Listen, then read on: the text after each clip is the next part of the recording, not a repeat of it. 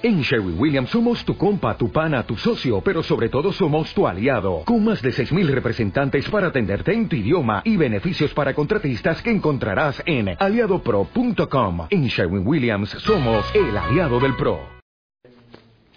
Vamos a ver unos aspectos eh, muy básicos de un, un, un seminario introductorio sobre el sionismo, eh, su origen y sus principales eh, bases ideológicas. Y eh, después vamos a cerrar con eh, la otra parte que la complementa, que es eh, un interés geopolítico que encierra el sionismo en sí. Para empezar, vamos eh, nosotros a hacerles en realidad una pregunta a ustedes si saben qué es el sionismo o qué estamos hablando cuando hablamos de sionismo. Quisiera escucharlos. Sí, es una corriente ideológica, eh, o sea, tiene varias ramas, Sí. por ejemplo el sionismo socialista, Sí. pero mayoritariamente tiene, una corriente ideológica de derecha, eh, en la que plantea que el pueblo judío es el pueblo elegido y tiene derecho a un Estado. Eh, si no me equivoco, Theodor Herz había planteado tres lugares diferentes, uno en, en Uganda, en la Patagonia y otro en la Tierra Santa eh, al que fue elegido la Tierra Santa, finalmente, eh, en donde tienen derecho a su Estado eh, independiente. Perfecto. ¿Coincidimos todos? Sí. Cierto, es un, es un movimiento que surgió en Europa en la segunda mitad del siglo XIX, es un movimiento netamente nacionalista, eh, que tiene fuertes bases imperialistas, por ese baje europeo que había de colonización en territorios eh, asiáticos y africanos. Eh, Theodor Herz es, eh, si se quiere, el principal ideólogo del sionismo político, hay otras ramas del sionismo, como mencionó el compañero, eh, pero que eh, surge de otro movimiento que es el movimiento Haskalah, que es de los ilustrados judíos. Este movimiento de los eh, Haskalah, que se los conoce como los Pinskilim, que son los iluminados, eh, tiene su origen en Al-Ándalus. Recuerden que Al-Ándalus era bueno, bajo la, el dominio árabe, florecieron las tres culturas, la cristiana, la, la judía y la, la islámica. Eh, cuando finalmente cae Granada, en 1492, y unos años an- antes, hubo un éxodo de judíos a medida que los cristianos iban conquistando las, eh, las posesiones del, Islam.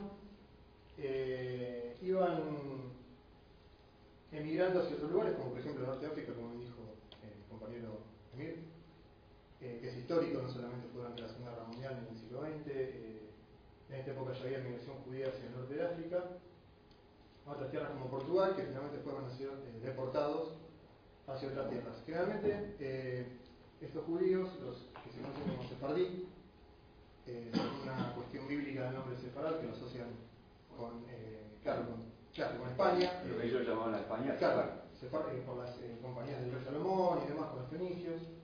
Ellos van a llamar esa patria separada.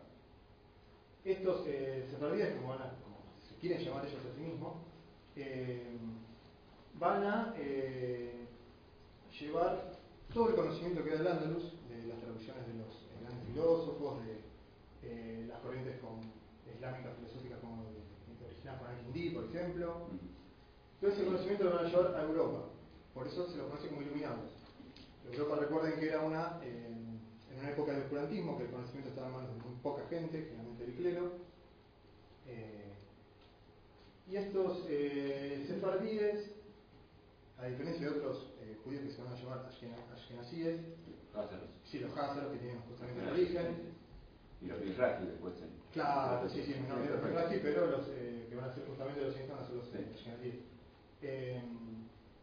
Lo que proponen es, tienen una visión eh, más abierta, de más eh, asimilación para con los países que los, eh, que los reciben, mediante la educación, el aprendizaje de las lenguas, que los judíos básicamente lo que proponen es que salgan de las juderías y que empiecen a tomar parte activa de las sociedades y las naciones que los, que los acogen, con un éxito relativo, porque de hecho los eh, judíos sefardíes que lograron eh, quedarse en los países de Europa Occidental lograron una cierta eh, asimilación, si se quiere, Eh, no así los de Europa Oriental, que la vida era más dura, condiciones más, eh, de vida más cerradas, que no podían pasar esa judería. Lo que hacen es justamente comenzar a meterse en las sociedades, aprender profesiones, aprender oficios, eh, terminar con ese aislacionismo que de alguna manera eh, les había quedado como nostalgia de aquella patria que habían perdido, que era eh, la, patria sefardí, ¿no? Al Andalus. Em, como dijimos, de este movimiento sefardí surge el movimiento Haskalá, que es el de los iluminados, por un tal Rabí Mendelssohn, que es el que, promueve estas ideas para la integración del judío con plenos derechos en las nacionalidades donde se, las, eh, recibe. Y eh, va a tener su, si se quiere, su auge tal vez con la Revolución, la Revolución Francesa, donde por primera vez eh, los judíos son invitados a formar parte de una asamblea no como judíos sino como franceses, que es lo que proponían. Eh, para Mendelssohn esto fue un triunfo, porque es lo que justamente querían ellos, que se les reconozca la nacionalidad, que no se les reconozca como un grupo aparte, y que eh, todo lo que era eh, su elección religiosa en un segundo plano, en la vida privada. Que él no lo veía mal, sino que él consideraba que era muy importante la tradición talmúdica, eh, la conservación de la lengua para que el mensaje siga, pero tenía que terminar de todas ese aislacionismo. Eh, tenían el potencial, tenían el conocimiento y eh, de hecho la Revolución Francesa fue un gran, eh, un gran empuje a ese, movimiento. Al mismo tiempo, en paralelo a este movimiento, eh, surge el sionismo, que es de otra rama de los judíos, que son los ashkenazíes, que vienen, como he dicho, compañeros de cázaros. Eh, los cázaros fue un, un reino que a finales del siglo VII, el rey Bilu, eh, que era un, rey pagano, de hecho los cázaros eran paganos, al verse rodeado por tres imperios, mejor dicho, por dos imperios eh, monoteístas como el Islam, el califato, y como eran los rusos, que eran, ya estaban cristianizados en su mayoría.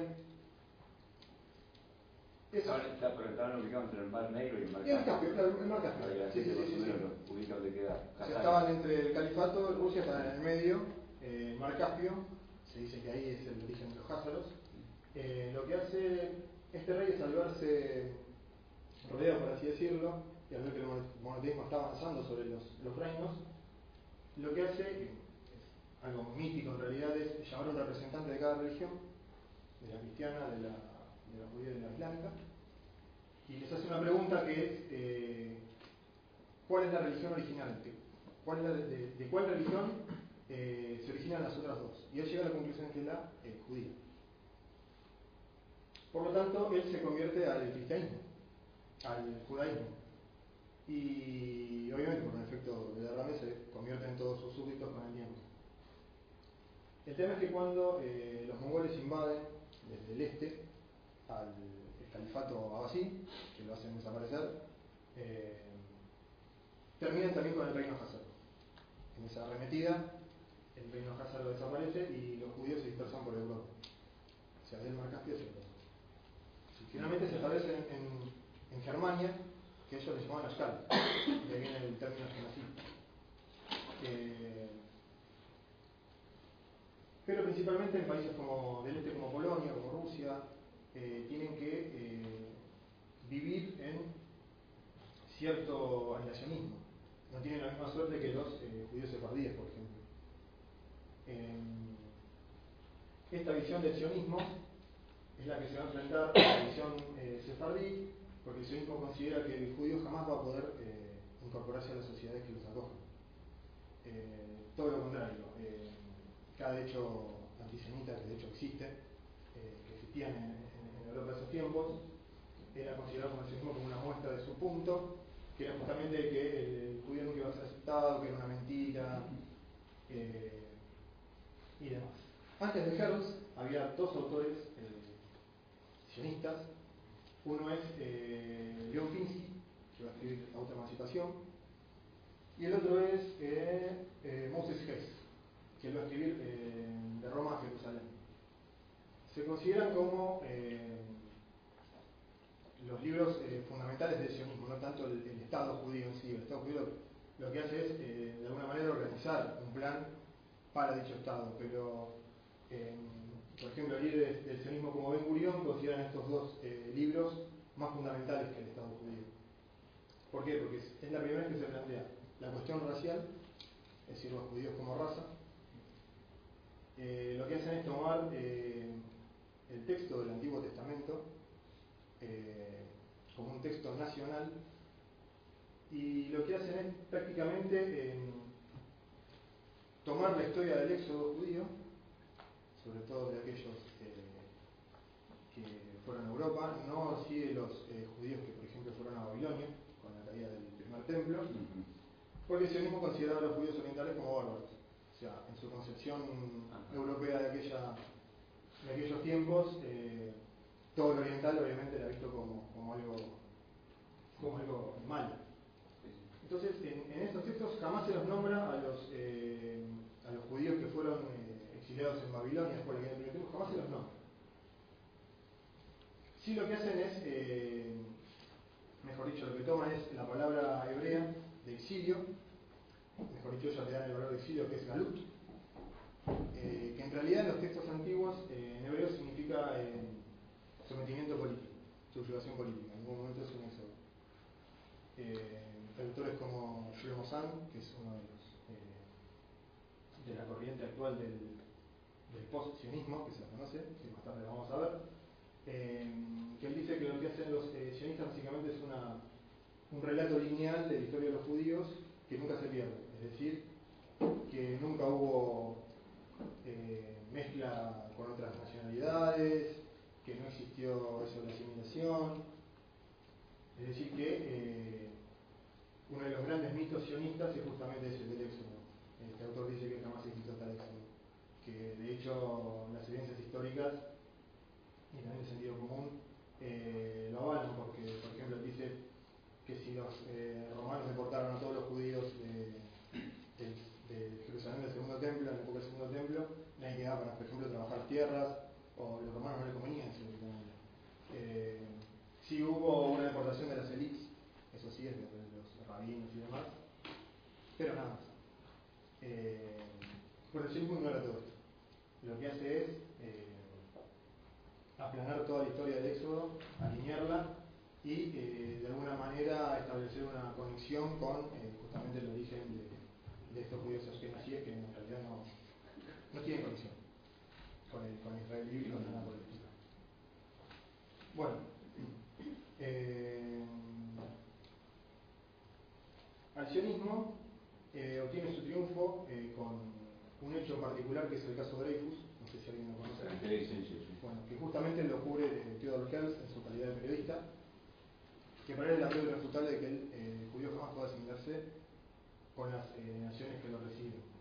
El caso de Dreyfus es el caso de un soldado, un oficial del ejército francés, que eh, se le acusa de espionaje y del principal eh, causante de la derrota en la guerra franco-prusiana de fines de la década 70 del siglo, del siglo XIX. el juicio tarda unos años después de la finalización de la guerra, porque supuestamente en la embajada de, de, de Francia encontraron unas cartas con, en Alemania con se supone que era la letra de Dreyfus y eso fue eh, el, elemento claro, el elemento probatorio principal para, para lo juiciaron y Le demuestra a los, eh, Misquilín que se habían equivocado que ese empuje de la Revolución Francesa de igualdad, fraternidad y libertad era una mentira, que en realidad los judíos eh, nunca habían ser vistos en Europa y que necesitaban sí o sí eh, un hogar propio. Esa es cuando nace la, la idea del sionismo político. Él se da cuenta de que necesitaba pasar a la elección política para para poder lograr ese objetivo. Obviamente está en la causa. Mi compañero después va a, a explayarse un poco más porque hay un interés geopolítico en todo esto que involucra a Gran Bretaña y otras potencias, que de hecho, eh, voy a adelantar algo, la, eh, protección de ciertas eh, minorías religiosas era como el caballo de Troya de las potencias para poder meterse en lo que era el, el Imperio Otomano en ese momento.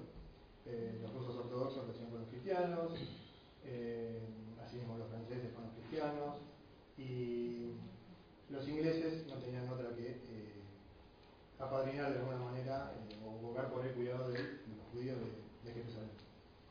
Era una cuestión estratégica, se quería cuidar la, ruta de la seda que tenían, ellos veían que cada vez más imperios estaban metidos en ese, en ese camino, y optaron una alianza con, con este tipo de, de movimiento. Bueno. La visión del sionismo en su fundación era básicamente racista, porque no judíos como una raza. Era. Eh, estaba mezclada con ciencias biologicistas, que era muy común en la época, por ejemplo, eh, tratar eh, a la sociedad como un cuerpo y a los agentes que entran como una enfermedad, acá también ha sucedido Joaquín de González y Constitución Argentina. Eh, era una corriente muy, muy común en, los, en los estudios académicos. Eh, como bien dijimos, era un estado estratégico el que pensaban crear en, Palestina principalmente. Gers lo que decía era, eh, como dijo el compañero, eh, proponía Uganda como objetivo, porque era básicamente un movimiento colonialista europeo y, colonizar un país africano era, era corriente. Eh, Argentina en otro momento, ¿por qué Argentina? Eh, una porque tenía una extensión de territorio que se le había ganado, se había robado el indio, eh, prácticamente vacía y con necesidades de, mano de obra para trabajarla. Y también por el relativo éxito, ese relativo éxito él lo veía como un éxito total de ciertas eh, colonias eh, judías que se habían eh, instalado en Argentina en épocas de Sarmiento. Eh, entonces veía como viable, que no había habido problemas y que eh, podía ser una opción. Y la otra era Palestina, que de hecho Claro, gustaba más, no a Hels, porque Hels sabía que Palestina estaba lleno de palestinos y había una nación establecida, pero eh, lo que advierten otros como, como Hess y como, como Pinsky era que eh, ellos necesitaban de, del convencimiento del resto de los judíos para poder lograr esa empresa. Y la verdad que Uganda y Argentina no eran, no, no podían establecer una conexión mítica como, como así Palestina. Entonces, en el Congreso de Basilea del, del 87, eh, 1800. 1887, eh, finalmente la postura de Hels cae, decir, el niño gana de Argentina y gana la otra postura que es Palestina. Eh, en, esa, en ese congreso se establece Palestina como, como patria, eh, también se establecen eh, los esfuerzos humanos que van a ser a través de eh, organizaciones de, de colonización, Jewish Colonization Company. El Fondo Palestino. El Fondo Palestino, sí, sí, un montón de, sí, sí, son innumerables. Y la búsqueda de eh, un apoyo gubernamental, que en ese momento fue el de Gran Bretaña con, eh, mediante él, el banquero Rothschild. Eh, después, si podemos pasar eh, diapositivas. Bueno, este es el, este es Ben Gurion, ahí está Herzl, eh, creo que cuando asume, en la primera. Eh, pasamos a la que sigue. Acá está lo que hablamos de los tipos de sionismo. Tenemos un sionismo político, que es eh, la corriente de Herzl, que es una acción política para la fundación de Estado nacional judío, buscando el apoyo de las potencias para que éstas le prueben el marco legal sobre el cual descansaría el futuro Estado. Tenemos otro, que es eh, el de medio realizador, que es una corriente representada por Menachem Usinski, que promovía la inmigración judía y su establecimiento mediante la creación de asentamientos con o sin el respaldo político del derecho internacional. Uno sintético, que es la corriente representada por eh, Jaime Weizmann, que buscaba compatibilizar las propuestas de anteriores. Eh, uno religioso, que es eh, la corriente representada por los rabinos Alcalá, Kalischer, Mosbiber y Hanet Zip, que buscaban la compatibilidad entre la tradición rabínica y el nacionalismo judío moderno. Esto era fundamental porque muchos judíos, y hoy en día también no consideran al sionismo como representante del judaísmo, sino que es como una expresión violenta de un nacionalismo que ya eh, prácticamente está caducando. De hecho, había dos movimientos que se originaron eh, hacia fines del siglo XIX y comienzos del XX. Uno era, si no me recuerdo, era el Audat Israel, que consideraba el sionismo como un anatema, es decir, que carecía de todo aval moral para poder llevarse a cabo. Eh, lo, lo consideraban simplemente como una expresión de un nacionalismo exacerbado, eh, violento y un reflejo del imperialismo de su tiempo. Lo que proponía este movimiento es que una patria judía solo podía ser establecida por el Mesías, no por una persona, ni por un movimiento político. Y otros, por ejemplo, que se generaron en, Jerusalén a fines de los 30, era el Natura y Carta, que era otro movimiento también que planteaba este mismo, eh, este mismo problema. Ellos estaban, a diferencia del otro movimiento que era germano, ellos estaban en plena eh, en pleno gobierno del mandato británico y veían lo que estaba pasando con los palestinos y con los judíos palestinos, porque los sionistas jamás tomaron en cuenta a los judíos que vivían en Palestina. Jamás. Eh, tenemos un socialista, corriente representada por eh, Nachman Sitkin, que buscaba igualdad del conjunto de la sociedad de información, visión del sionismo como una necesidad histórica para la liberación del pueblo judío. Un espiritual, corriente representada por eh, Ham, con bases en la realización del ser judío en su tierra prometida, el sionismo debe dar soluciones espirituales, no económicas o políticas. Y el revisionista, que es creado por eh, Sabotinsky, que tiene eh, como principal foco la presión a Gran Bretaña para el tratamiento de la totalidad de Palestina y obtener la mayoría de población judía, creación de un ejército nacional de la juventud judía. Finalmente Sabotinsky va a ser que va a tener mayor peso en eh, la Yishuv, que es el, el gobierno judío en la Palestina del mandato. Pasamos a la otra. Bueno, entonces, eh, una sentencia de un periodista, mejor dicho, una, sentencia de una parte de un artículo de un periodista, de Ahad Ham, de 1891. El único idioma que entienden los árabes es el de la fuerza.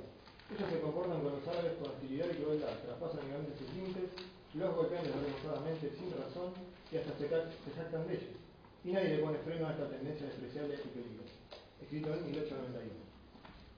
Eh, Hart pertenecía a un grupo que se llamaba Asociación Bilu, que era una de las tantas eh, agrupaciones que, eh, junto con el sionismo, promovía la organización eh, y la promoción de asentamientos en la Palestina.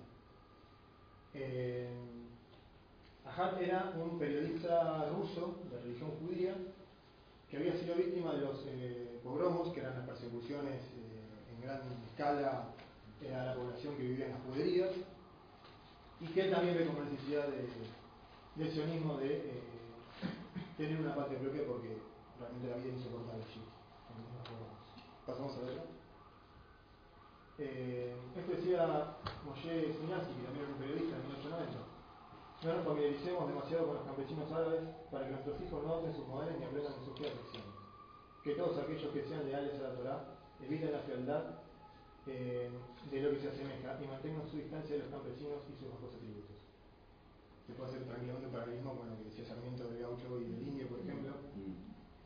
No, en, eh, pasamos al otro. Y cuando tengamos un asentamiento grande aquí, tomaremos la tierra, nos haremos fuertes y luego nos ocuparemos de la ribera occidental, del río Jordán. Los expulsaremos de ahí también, que vuelvan a los países árabes. Son los precursores del movimiento Jovel Edición en la elección de 1890. Esta idea de los países árabes de expulsarlos era porque los sionistas, en su afán de negar la identidad palestina, negar en dos sentidos. El primer sentido es directamente que no había un pueblo, que eran simplemente nómades de tránsito, y el segundo era que efectivamente había una población, pero que no era digna de un Estado por no tener los estándares eh, civilizadores de la Europa de su tiempo. Eh, Por eso el lema. ¿Mm? De, Claro. Pueblos esconde, claro, justamente, esconde esas dos, eh, esas dos realidades. Había gente eh, dentro del, del que efectivamente no podía ocultar la, la realidad. Eh, Decía que no había que, ocultarla porque efectivamente había pobladores allí. Pero bueno, le buscaban la vuelta por el lado de eh, la óptica europea, de civilización. Y Palestina en, en ese momento era una ciudad eh, tan, eh, tan pujante y avanzada como cualquiera de su tiempo. como bien habían mostrado eh, los compañeros en, en, la charla anterior. Pasamos a la otra, por favor. Estrategia del sionismo sin fundaciones es un resumen, establecer un Estado conquistando y colonizando fuerza de exterminio y persecución. Esto lo habla Jerez en el capítulo 6 de su Estado judío. Que hay que hacer eh, lo mismo que nos hacían a nosotros prácticamente en Europa. Eh, conseguir el apoyo de las potencias occidentales para conseguir un pedazo de tierra donde establecer el Estado sionista. Palestino o Argentina, ya vimos la dicotomía. Tenemos la Jewish Company y la Jewish Colonization Association y aliarse con los antisemitas para el terror de sus víctimas. Que es lo que va a terminar pasando con eh, el holocausto judío. Pasamos a la otra. Estas son las dos posturas actuales en el sionismo. Un post-sionismo, que es una corriente de reconstrucción histórica que reconoce al sistema político israelí dominado étnicamente y al proyecto sionista del siglo XIX como colonizador, acaparador de tierras y que desplaza a la población árabe nativa, desplaza en presente. Así que sigue desplazando todavía. Y el neosionismo, que es el que gobierna el imperante hoy en día, con eh, Netanyahu, considera que el sionismo de Herzl se ha agotado, pero que no debe desaparecer. Sus ideales aún pueden ser la base del sistema político israelí si este se vuelve más violento, extremo, fundamentalista y dominante tanto en los territorios ocupados como en el seno mismo de la sociedad israelí. Pasamos a la que. Esta es una frase de Israel eh, Sandwell que dice no podemos permitir que los árabes bloqueen una reconstrucción histórica tan valiosa y por lo tanto debemos persuadirlos amablemente a la migración. Eh, hay un trabajo muy interesante de un autor que se llama Nur Masalka, que se llama Expulsión de los Palestinos, quien pueda leerlo, quien lo tenga. ¿Cómo se llama? Eh, sí, Nur Masalha es el nombre. N-U-R. Vamos a leerlo. Sí, por favor. M-A-S-A. Sí. L-L-H-A. Que se llama Expulsión de los Palestinos. Eh, que fue uno de los, eh, diría yo, primeros en tener acceso a cierta documentación que la CFDI de Israel liberó, eh, clasificada del, del 48 y documentos realmente correspondencia entre líderes sionistas anteriores a la NACBA, sobre todo en la década del 20 y del 30, que él eh, comprueba mediante el término transferencia que se utilizan eh, los líderes sionistas, él eh, demuestra mediante ese término que el desplazamiento palestino fue premeditado y deliberado, que no hubo eh, un, eh, un, éxodo por la guerra, ni por la batalla, ni, ni, nada por el estilo, que es lo que hasta el día de hoy los, las autoridades israelíes sostienen, que generalmente los palestinos o escapan por la, aquellas cosas de la guerra o porque los comandantes árabes de otros países les ordenaban que lo hicieran él demuestra que no. Esto es eh, muy interesante. Shlomo San, que pertenece a esa eh, camada de, de, de, intelectuales del posicionismo, tiene un libro muy interesante que se llama La invención del pueblo judío, que obviamente no tuvo mucho éxito en Israel, sí escribió en hebreo, lo escribió para, Israel, eh, se tradujo a un montón de lenguas y, tuvo bastante, bastante aceptación que dice cosas muy reveladoras. Durante los primeros años del Estado de Israel, todas las élites intelectuales contribuyeron a crear la Sagrada Trinidad, Biblia, Nación, Tierra de Israel. Que lo hablamos hace un segundo, tomar el, Antiguo Testamento y convertirlo en libro nacional. Y la Biblia se convirtió en el factor clave para la formación del renacido Estado. Los funcionarios civiles fueron presionados para cambiar sus nombres por nombres hebreos, normalmente sacados de la Biblia, y el resto de la población, buscando emular a las élites establecidas, hizo lo mismo con agrado e incluso con entusiasmo los viejos nombres familiares de la diáspora fueron eliminados y los niños recibieron nombres de figuras bíblicas misteriosas y encantadas. El proceso no solo se aplicó a las personas, prácticamente todos los nuevos asentamientos recibieron un antiguo nombre hebreo. Esto tenía un doble propósito, borrar el nombre árabe local y dejar atrás el largo exilio que había finalizado con la creación del Estado de Israel. Sí, sí, la otra parte del genocidio justamente es el genocidio simbólico, sí. que todo lo que sea palestino, sea memoria, comida, eh, sea destruido, apropiado y, y Nombre de otro- ciudad. Sí, los nombres de ciudad, sí, sí, sí, sí. Y justamente bueno lo que dice, lo que dice el primero. Eh, así que bueno, hasta acá los, los dejo yo. Una una preguntita, no, no, no, ¿sabes lo que es el punto de vista del sistema no se, no se consigue, en las redes por supuesto, mapas con los nombres de los pueblos palestinos, digamos en castellano. Ah. Hay algunos que están en árabe, a nosotros nos cuesta mucho. Yo te recomiendo una página en inglés que puede llegar a conseguir pueblos con los nombres. Se llama Palestina Recordada. Palestine Remembered. Ajá. Que ahí puedes llegar a encontrar algo. de- Palestine, ¿cómo? Remembered. Palestina Recordada. Ahí. Ya. eh, no, no, por favor. Ahí hay bastante información cartográfica, demográfica es bastante interesante. ¿Punto com?